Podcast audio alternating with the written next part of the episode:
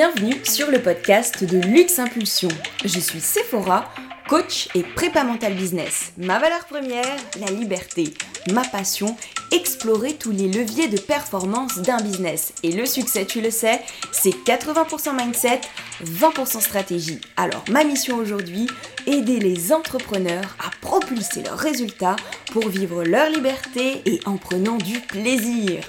Au programme de ce podcast, apprendre à libérer son leadership et piloter son mindset. Attention, décollage éminent, bonne écoute Hello tout le monde, j'espère que vous allez bien, que vous êtes happy, que tout se passe bien pour vous dans votre business et que vous pouvez profiter de ce joli soleil printanier. Aujourd'hui, c'est un nouvel épisode qui est consacré aux 5 croyances qui t'empêchent le plus de stabiliser ton business rapidement. Alors, sans plus attendre, on démarre avec la Première, croire tout simplement régulièrement démotivé, épuisé et procrastiné est la conséquence d'un manque d'organisation.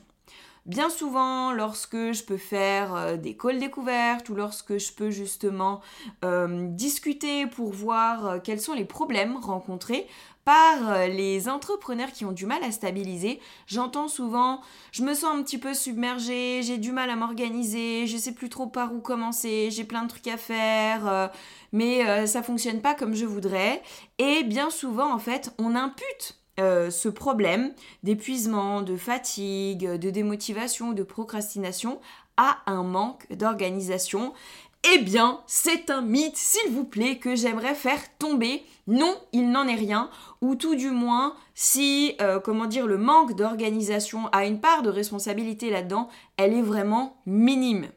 Et c'est pas en cherchant à se euh, réorganiser que on va réussir à solutionner ce type de problème-là. Lorsqu'on est démotivé, lorsqu'on est épuisé et lorsqu'on procrastine, c'est tout simplement le symptôme qu'on n'est pas tout à fait aligné à notre business. Que le business, ou en tout cas la façon qu'on a justement de l'incarner, euh, les actions que l'on a à mener dans notre business, eh bien, ne nous correspondent pas, ou en tout cas qu'elles manquent de sens pour nous. Parce que la procrastination, c'est tout simplement que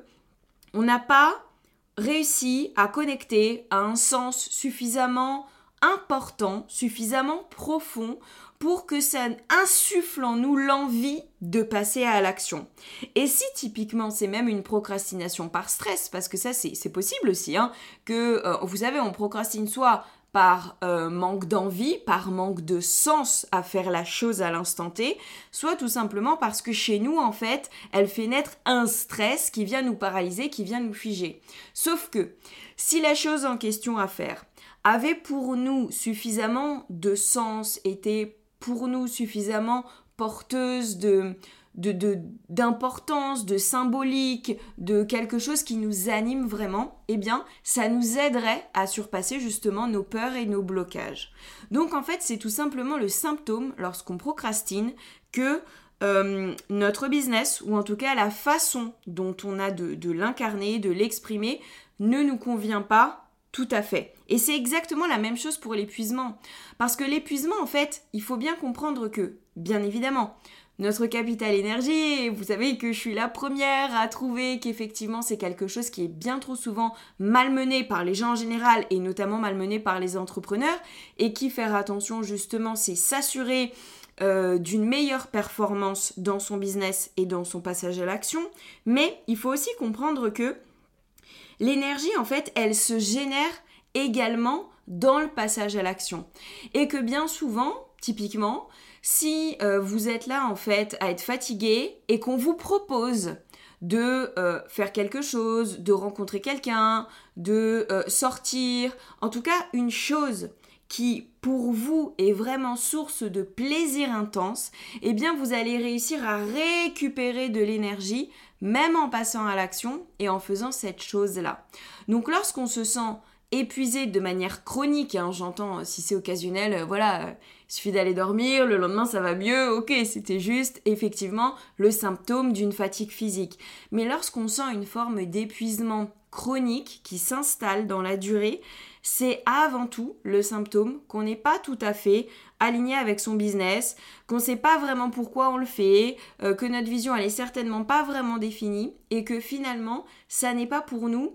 générateur euh, d'énergie, générateur de sens, générateur de motivation. La motivation, bien souvent, on s'imagine que euh, on est censé se brancher à une prise ou on est censé lever les bras au ciel et puis hop, elle nous fout droit. Mais en fait, c'est pas ça du tout. La motivation, elle se génère à partir du moment où la direction dans laquelle, dans laquelle on s'inscrit pour nous est importante, pour nous est porteur de sens et justement pour nous euh, est, moteur, moteur d'envie. Et la motivation justement,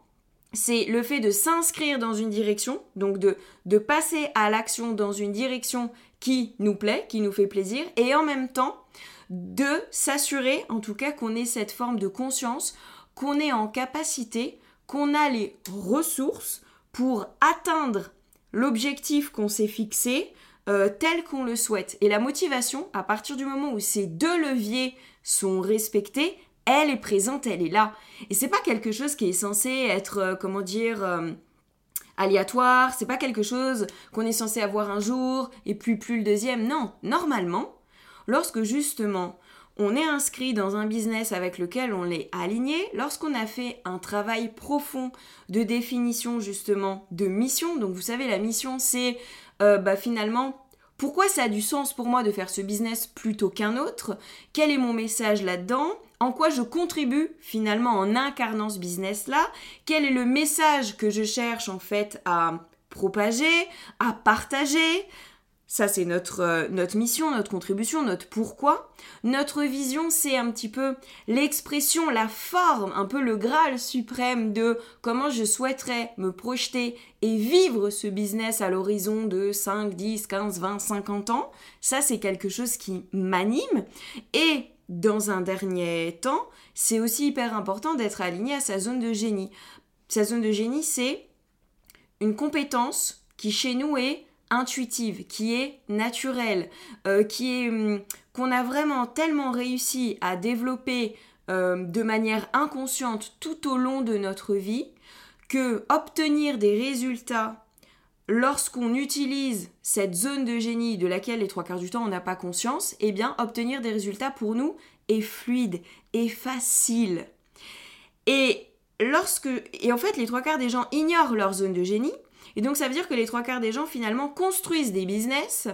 euh, qui ne mettent pas à l'honneur leur talent, qui ne mettent pas à l'honneur leur zone de génie, qui ne mettent pas à l'honneur leur super pouvoir. Ce qui fait que finalement ils ont beaucoup plus de difficultés à obtenir des résultats dans leur business parce qu'ils opèrent depuis euh, un endroit qui n'est pas leur zone de génie. Donc ça veut dire que bah, obtenir des résultats, d'un coup, ça devient bien moins fluide. Donc comme ça devient bien moins fluide, bah, c'est beaucoup plus fatigant. Si en plus, oui, je fais ça, c'est sympa, mais bon, je pourrais faire ça comme faire autre chose, finalement, ce serait ok aussi pour moi à partir du moment où j'aime un peu. Donc ça c'est le signe que finalement bah on n'a pas vraiment défini quelle était euh, la raison profonde pour laquelle on faisait ce qu'on faisait et que peut-être que si justement on s'ingéniait à définir ce qui fait sens profond pour nous, bah c'est pas ça qu'on ferait, mais on ferait peut-être un autre business et que on n'a pas forcément justement défini eh bien quelle était le la vision motivante, challengeante de la façon dont on avait envie de porter ce business, d'exprimer ce business, d'incarner ce business, en gros, dans sa version la plus euh, ambitieuse et la plus stimulante pour nous, bah tout ça sont autant de leviers en fait qu'on n'utilise pas euh, à notre avantage justement pour générer de la motivation et ce qui fait qu'au quotidien, bah, régulièrement, on se retrouve démotivé, on se retrouve épuisé bah, parce qu'on se retrouve à faire des trucs qui pour nous n'ont pas grand sens, donc euh, qui en plus bien souvent sont déconnectés du plaisir, donc bah, ça nous épuise plutôt que ça nous, ressource, et du coup bah, on n'a pas envie de faire quelque chose qui nous épuise et euh, qui pour nous n'est pas générateur de plaisir, donc on procrastine. Et quand on comprend ça, on se rend bien compte que le manque d'organisation, en fait, euh, s'il a sa place, il a sa place à 10%. Mais que 90%, c'est surtout le signe justement d'un désalignement avec ce qu'on fait et la façon dont on le fait. Donc ça, première chose hyper importante à comprendre. Deuxième chose, euh, et puis autre chose aussi en fait qu'on pourrait rajouter, c'est que lorsqu'on n'opère pas depuis sa zone de génie dans son business, ça veut dire qu'on aura beaucoup plus de facilité à se sentir illégitime, à toujours avoir l'impression que bah on est un imposteur. Est-ce que vraiment on mérite, euh, on mériterait qu'il nous arrive ci ou ça, ou est-ce qu'on mérite qu'il nous, qu'il nous arrive le succès qu'on peut rencontrer si euh, tel est le cas. Euh, et ça va beaucoup plus justement permettre en fait aux peurs et aux blocages de prendre part et de prendre de la place dans notre, dans notre euh, conscient, dans notre mental,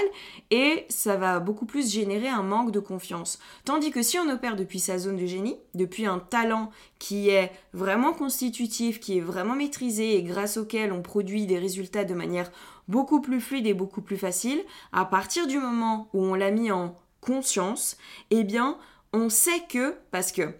notre zone de génie, elle naît d'une histoire de vie. Elle naît euh, d'une blessure, d'une douleur, d'une difficulté qu'on a su justement surpasser. Et le fait de l'avoir surpassé, c'est justement un travail euh, qui a, comment dire, qui s'est hum, développé jour après jour, mois après mois, année après année. Donc c'est vraiment une capacité, une compétence que l'on maîtrise vraiment et de laquelle, lorsqu'on l'a mise en conscience, on est pleinement convaincu parce que notre histoire et notre vie n'en est que l'illustration. Donc comme ça inscrit en nous une conviction nettement plus importante, bah forcément tout de suite, tout ce qui est syndrome de l'imposteur, illégitimité, manque de confiance, etc., n'a plus sa place, est nettement relativisé par le fait que euh, on a conscience effectivement que cette zone de génie, eh bien ça fait des années et des années et des années qu'elle est à notre service, qu'on la développe, qu'on l'utilise et que justement elle a participé au fait de nous permettre d'obtenir tous les résultats positifs, quels que soient les domaines de vie d'ailleurs, qui ont pu être les nôtres. Donc en plus, ça a un impact direct sur le rapport à notre confiance en nous, à nos peurs, à nos blocages, à nos syndromes de légitimité euh, ou non. Deuxième croyance, on est parti. C'est croire que se positionner de manière précise et euh, que définir son client idéal, c'est s'enfermer, c'est se fermer des portes. Ça, c'est quelque chose que j'ai vraiment beaucoup, beaucoup, beaucoup entendu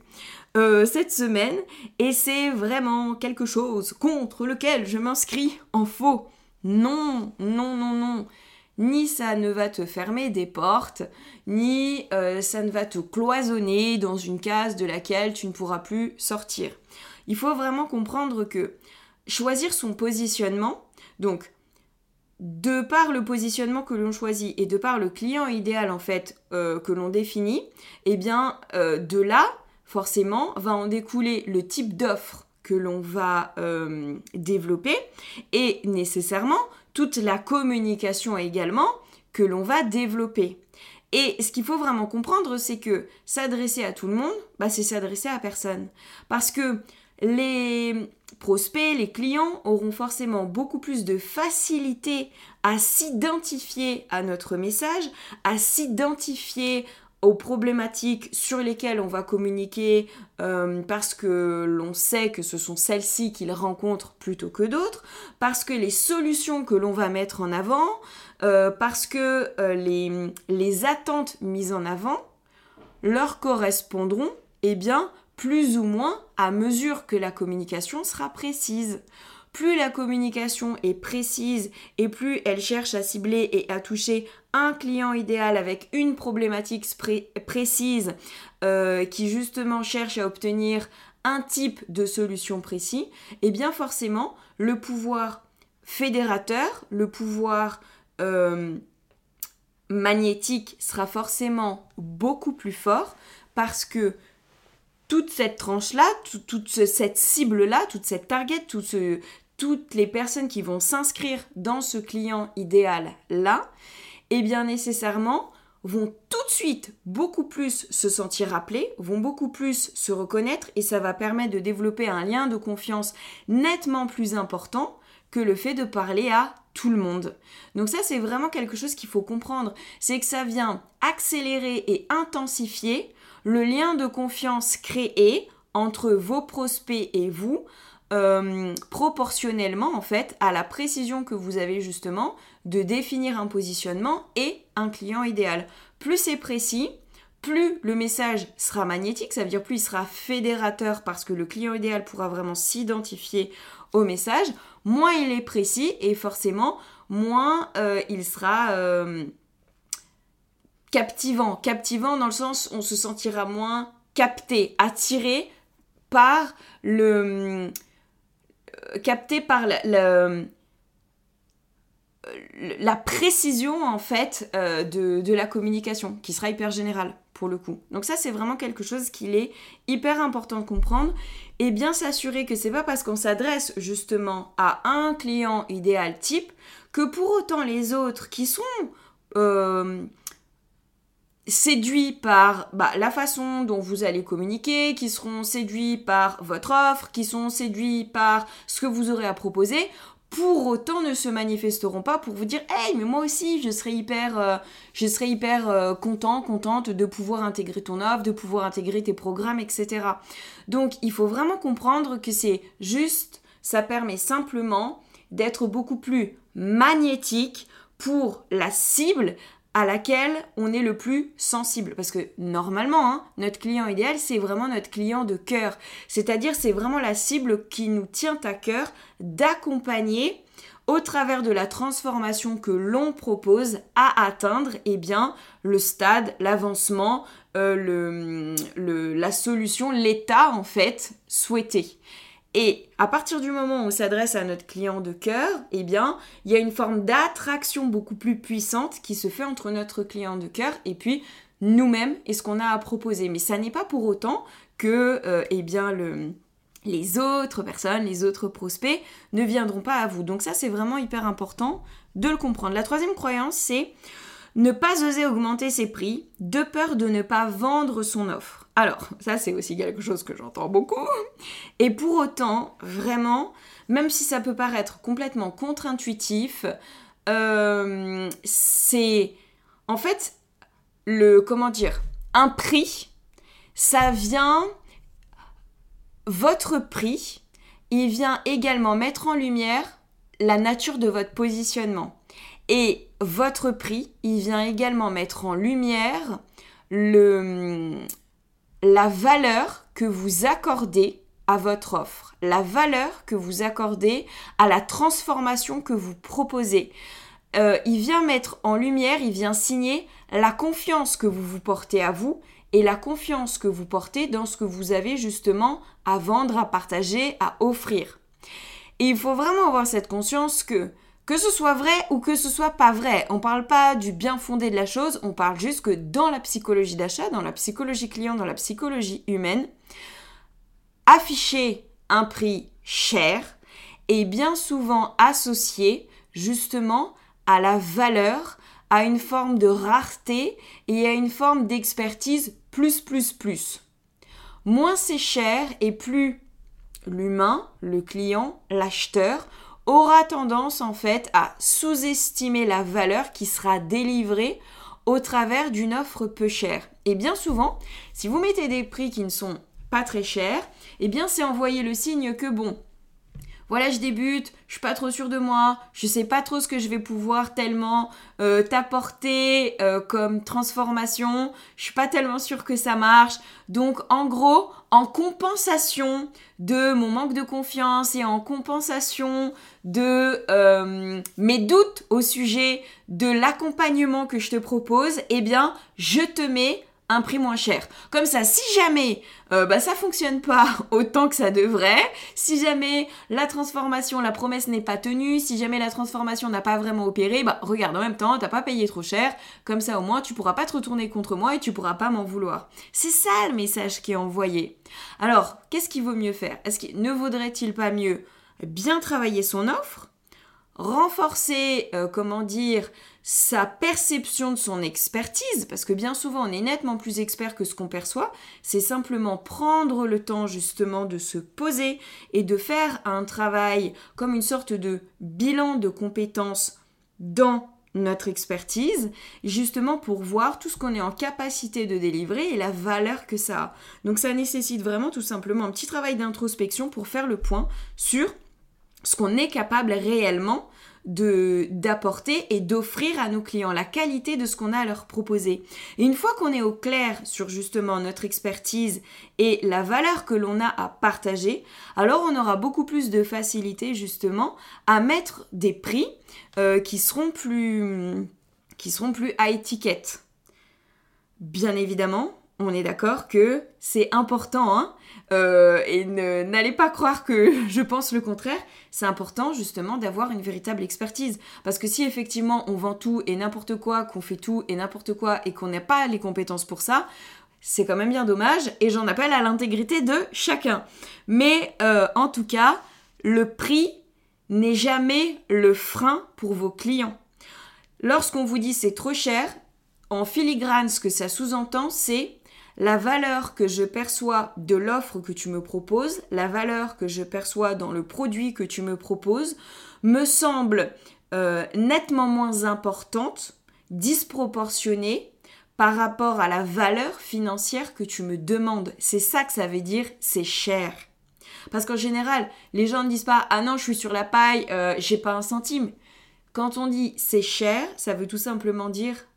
J'estime que soit dans mes priorités financières, bon, ce que tu as à me proposer n'éveille pas en moi le sentiment que c'est une priorité à l'instant T d'engager ce budget financier là maintenant sur ça parce que je ne vois pas vraiment les bénéfices à court, moyen, long terme si importants que ça que je pourrais en retirer dans la façon dont tu as de me présenter ton offre. Ça, ça peut être la première chose. Ou la deuxième, donc du coup, bah, j'estime que je vais allouer mes budgets financiers plutôt à d'autres investissements ou à d'autres dépenses. Ou alors la deuxième chose, c'est juste que j'estime qu'au travers de ce que tu sais euh, mettre en perspective de la valeur de ton offre, eh bien j'estime que la valeur financière que tu me demandes, elle est en décalage avec ce que je perçois de ce que je vais pouvoir en retirer. Donc c'est pour ça une fois de plus, que c'est vraiment très très très important de bien travailler son offre pour que la valeur perçue soit supérieure au prix annoncé. Et bien souvent, les trois quarts du temps, c'est le cas. Réellement, la valeur de l'offre, elle est nettement plus importante que le prix annoncé. C'est simplement qu'elle est mal communiquée, qu'elle est mal mise en perspective et que, euh, étant étant mal communiqué, c'est ça, tout simplement, et eh bien en face, on peut avoir l'impression que du coup, euh, bah, c'est cher pour euh, ce que la personne pourrait avoir à en retirer. Donc ça, c'est encore quelque chose de particulièrement important. Et d'ailleurs, c'est pour ça aussi qu'il est hyper important de euh, bah, faire ce qu'on appelle, vous avez sans doute dû déjà l'entendre, des offres transformationnel. Parce qu'on est prêt justement à investir de l'argent à partir du moment où on a vraiment l'intime conviction et qu'on sent que l'autre est la bonne personne pour nous permettre justement de passer d'un point A à un point B et que pour nous, passer au point B et pouvoir bénéficier des bénéfices de ce point B, eh bien la valeur aussi bien euh, de, de la situation idéale, nettement supérieure à la valeur financière que euh, vous, allez, euh, vous allez demander. Et autre façon aussi de mettre en perspective justement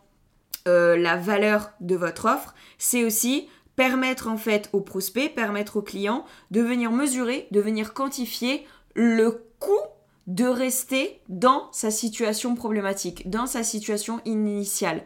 plus le prospect va prendre conscience que son inaction lui coûte du temps, de l'énergie et beaucoup d'argent, parce que bah, ça l'empêche justement de euh, gagner plus, ou ça l'empêche de se sentir mieux, ou ça l'empêche de, suivant ce que vous avez à proposer, mais plus vous allez l'aider aussi à mesurer le coût de son inaction, et plus forcément ça va venir renforcer la valeur perçue de votre offre. Voilà ce que je voulais vous dire pour euh, la troisième croyance. La quatrième, alors, pensez que euh, galérer, entre guillemets, que stagner est normal dans ses premières années entrepreneuriales. Ça, c'est souvent quelque chose, en fait, euh, qui est nourri par le fait qu'on entend beaucoup que dans les business euh, physiques, eh bien, on ne peut pas se sortir un salaire avant 2-3 ans justement d'activité, que euh, on entend aussi beaucoup qu'il y a beaucoup d'entrepreneurs qui, euh, passés les 5 premières années, mettent la clé sous la porte, etc. Et du coup, c'est vrai que on pourrait avoir tendance à faire cette même projection dans les business en ligne. Pour autant, on n'est pas du tout soumis aux mêmes charges, pour autant, on n'est pas du tout soumis aux mêmes contraintes, et pour autant, financièrement, on n'a pas non plus euh, les mêmes euh, dépenses, en fait, euh, à, générer. Donc, à partir du moment où on n'est pas soumis aux mêmes contraintes, eh bien, ça n'est pas normal, finalement, de vivre la même complexité, la même difficulté qu'un entrepreneur qui vraiment aurait une entreprise physique avec peut-être eh bien l'obligation de devoir tout de suite euh, employer, etc. Donc, galérer et stagner ses premières années entrepreneuriales ou même sa première année totale entrepreneuriale, entre guillemets, n'a rien de normal. Ça ne répond à aucune norme, dans le sens où, à partir du moment où certains entrepreneurs dès leur première année entrepreneuriale, eh bien, sont en capacité de générer 100 000, 200 000, 300 000 euros de chiffre d'affaires, il n'y a pas tellement de raisons que eux puissent y arriver et puis euh, que d'autres, justement, parce que ce serait normal, n'y arrivent pas. Alors, je suis pas du tout en train de dire, loin de moi l'idée que euh, c'est nécessairement un objectif à atteindre et que c'est nécessairement euh, l'ambition à poursuivre que de générer des mille et des cents. C'est absolument pas mon discours. Mon discours est que lorsqu'on a l'impression de ne pas générer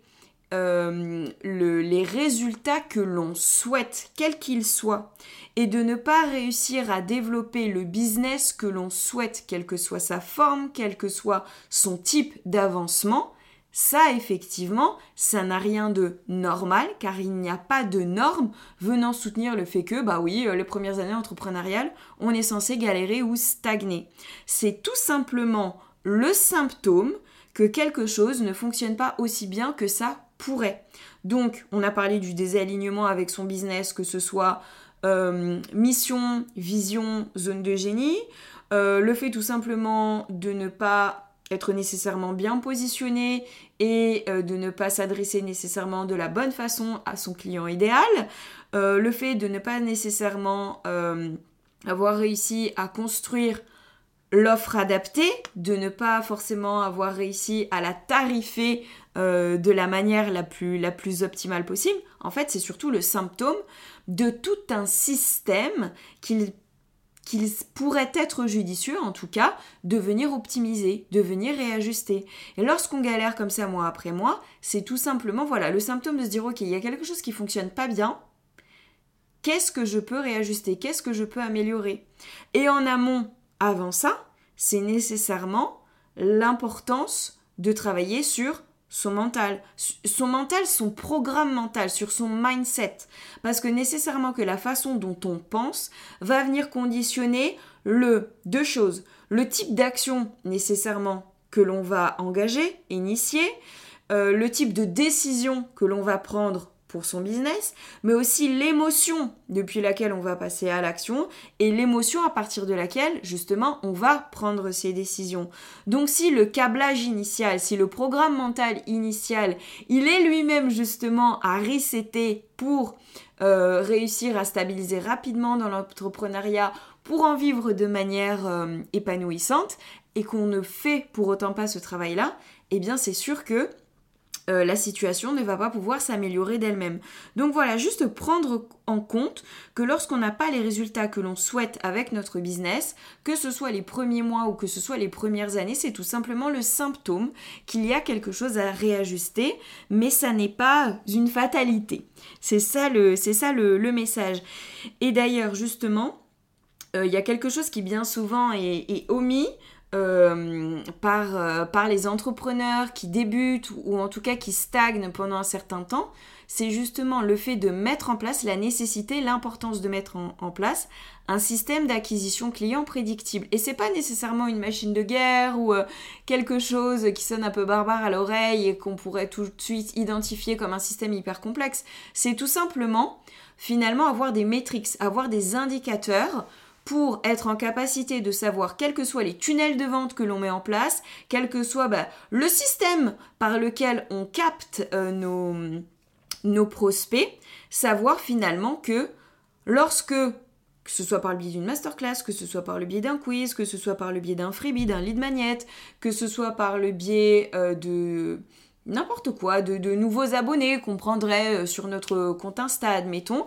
eh bien tout simplement avoir en tête des indicateurs qui permettent de comprendre que euh, j'ai besoin finalement d'une acquisition prospect, quel que soit le type de tunnel de temps, parce que je sais qu'en général, mon taux de transformation, dans la façon que j'ai d'opérer, il est de temps. Donc finalement, avoir l'assurance qu'avoir un flux permanent de leads, de prospects réguliers, me permettra toujours de transformer en, client. Et ça peut vraiment être des, systèmes d'acquisition client basiques. Mais ça, bien souvent, eh bien, c'est quelque chose euh, auquel on pense pas forcément, qu'on met pas forcément en place. Et pour autant, c'est vraiment ce qui permet d'assurer euh, eh bien, le, la stabilité, enfin l'une des choses en tout cas, à partir du moment où tout le reste du système a, a bien été pensé et a bien été déployé, c'est vraiment eh bien, la dernière pierre angulaire qui permet la stabilité de son business. Donc ça, quatrième croyance justement euh, contre laquelle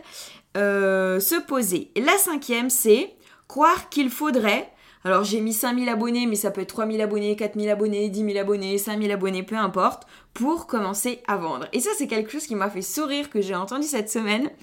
Euh, dans, un, dans un programme de groupe que je, que je coachais, et eh bien l'une euh, de mes coachés me dit Oh là là, mais moi avec mes 1700 abonnés, mais qu'est-ce que je vais faire? Franchement, euh, c'est sûr, je vais pas aller loin, c'est pas avec 1700 abonnés que je vais pouvoir vendre quelque chose.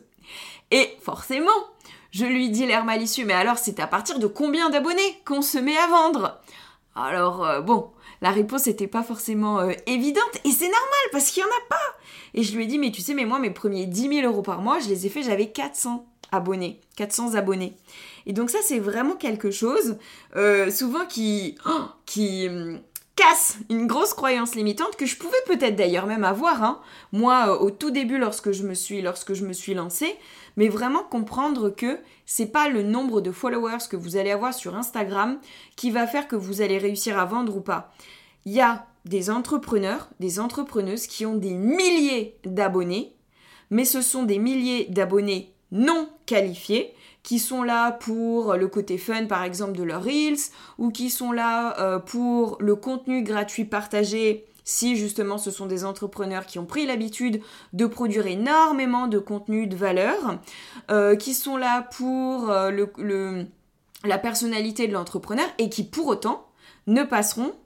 jamais, ou en tout cas très peu, à l'achat. Donc ils se retrouvent avec des audiences très grandes et pour autant vendent très peu. Donc il n'y a vraiment aucun lien de cause à effet entre le nombre d'abonnés que vous avez sur Instagram et euh, le chiffre d'affaires que vous générez. Et ça c'est vraiment très important. Il faut vraiment se rendre compte que ne serait-ce qu'avec une centaine d'abonnés, une centaine d'abonnés, admettons qu'elle soit très qualifiée et que cette centaine d'abonnés vous suivent et soient là parce qu'effectivement elle elles correspondent, votre communication, on part du principe que votre communication est stratégique, donc ça veut dire qu'elle attire à elle, et eh bien justement, des abonnés qui ont le problème que vous pouvez euh, résoudre et les accompagner en tout cas à résoudre avec eux, euh, qui sont justement motivés à passer à l'action, eh bien, si cette centaine d'abonnés correspondait à une centaine de clients, ce serait énorme à absorber. Rendez-vous compte, vous rendez, euh, vous rentrez pardon dans une salle, dans une pièce, face à vous, vous avez une centaine de personnes en chair et en os, c'est énorme. Donc voilà, ne pas sous-estimer eh le pouvoir euh, d'une centaine d'abonnés, parce que si cette centaine d'abonnés, elle est très qualifiée, eh bien, elle est nécessairement bien plus porteuse qu'en avoir 1000, 2000, 3000, 4000, 5000, 10 000 qui ne seraient absolument pas qualifiés. Et c'est pour ça que c'est vraiment important en amont d'avoir une communication qui soit stratégique. Une communication stratégique, c'est pas nécessairement juste euh, du contenu de valeur. Non, il faut que ce, contenu-là, au-delà d'apporter de la valeur, il soit stratégique et réponde justement à votre stratégie d'acquisition client parce que sinon bah, vous allez drainer à vous des gens qui seront là pour consommer ce que vous avez à leur partager, à leur offrir. Alors c'est très bien, mais ça n'en fera pas pour autant des clients. Et ça c'est vraiment vraiment important. Et forcément pour ça, bah, l'idée c'est d'aller connecter le plus possible avec eux et d'ailleurs justement aller sonder votre communauté, aller voir euh, en allant discuter avec elle, en allant connecter avec elle euh, et bien en individuel, si effectivement ce sont des gens qui rentrent dans votre, euh, dans votre avatar du client idéal ou pas. Et si vous vous apercevez que finalement euh, les gens de votre communauté en majorité sont assez éloignés de votre avatar client idéal, eh bien ce sera pareil le symptôme que votre communication n'est pas suffisamment stratégique. Voilà les amis pour eh bien les 5 croyances à bannir justement et euh, desquelles se défaire pour réussir à stabiliser son business. Je vous le répète euh, une dernière fois. La première, c'était croire qu'être régulièrement démotivé, épuisé et procrastiner est la conséquence d'un manque d'organisation. Souvenons-nous, c'est le symptôme plutôt d'un désalignement. La deuxième, c'était croire que se positionner euh, précisément et définir son client idéal, c'est se fermer des portes. Bien au contraire. La troisième, c'était ne pas oser augmenter ses prix de peur de ne pas vendre son offre. Souvenons-nous, le prix euh, est lié à la valeur perçue, en tout cas le, rapport au prix est lié à la valeur perçue et n'a rien à voir avec le fait d'avoir ou non de l'argent. La quatrième, penser que galérer et stagner est normal dans ses premières années entrepreneuriales. Souvenons-nous, ça n'est qu'un symptôme, un symptôme qui nous donne justement matière à réajustement, mais non à hum, fatalité. Et enfin, la cinquième, croire qu'il faut 2000, 3000, 4000, 5000 abonnés, en tout cas des milliers d'abonnés pour commencer à vendre quelque chose. Voilà pour les 5 croyances qu'il est important euh, d'éliminer justement de son programme mental pour réussir rapidement à stabiliser son business. J'espère que cet épisode vous aura plu, j'espère qu'il aura pu euh, vous apporter des pistes de réflexion et pour vous aider à aller plus loin, vous allez pouvoir retrouver en description du podcast tout simplement un lien euh, pour faire un diagnostic business et permettre de voir quel est votre niveau d'avancement dans le business. Il y a trois niveaux que j'ai développés et vous pourrez recevoir à la fin de votre diagnostic business, eh bien, quelles sont les stratégies prioritaires à déployer pour stabiliser rapidement votre business et votre chiffre d'affaires. Donc retrouvez, n'hésitez pas à retrouver le lien euh, en description de ce podcast. Les amis, vous le savez, votre engagement est précieux, alors n'hésitez pas à me laisser une note, un petit commentaire, un petit like, ce sera vraiment euh, apprécié à sa juste valeur. Sur ce, je vous souhaite euh, une excellente journée et je vous retrouve très bientôt. Bye bye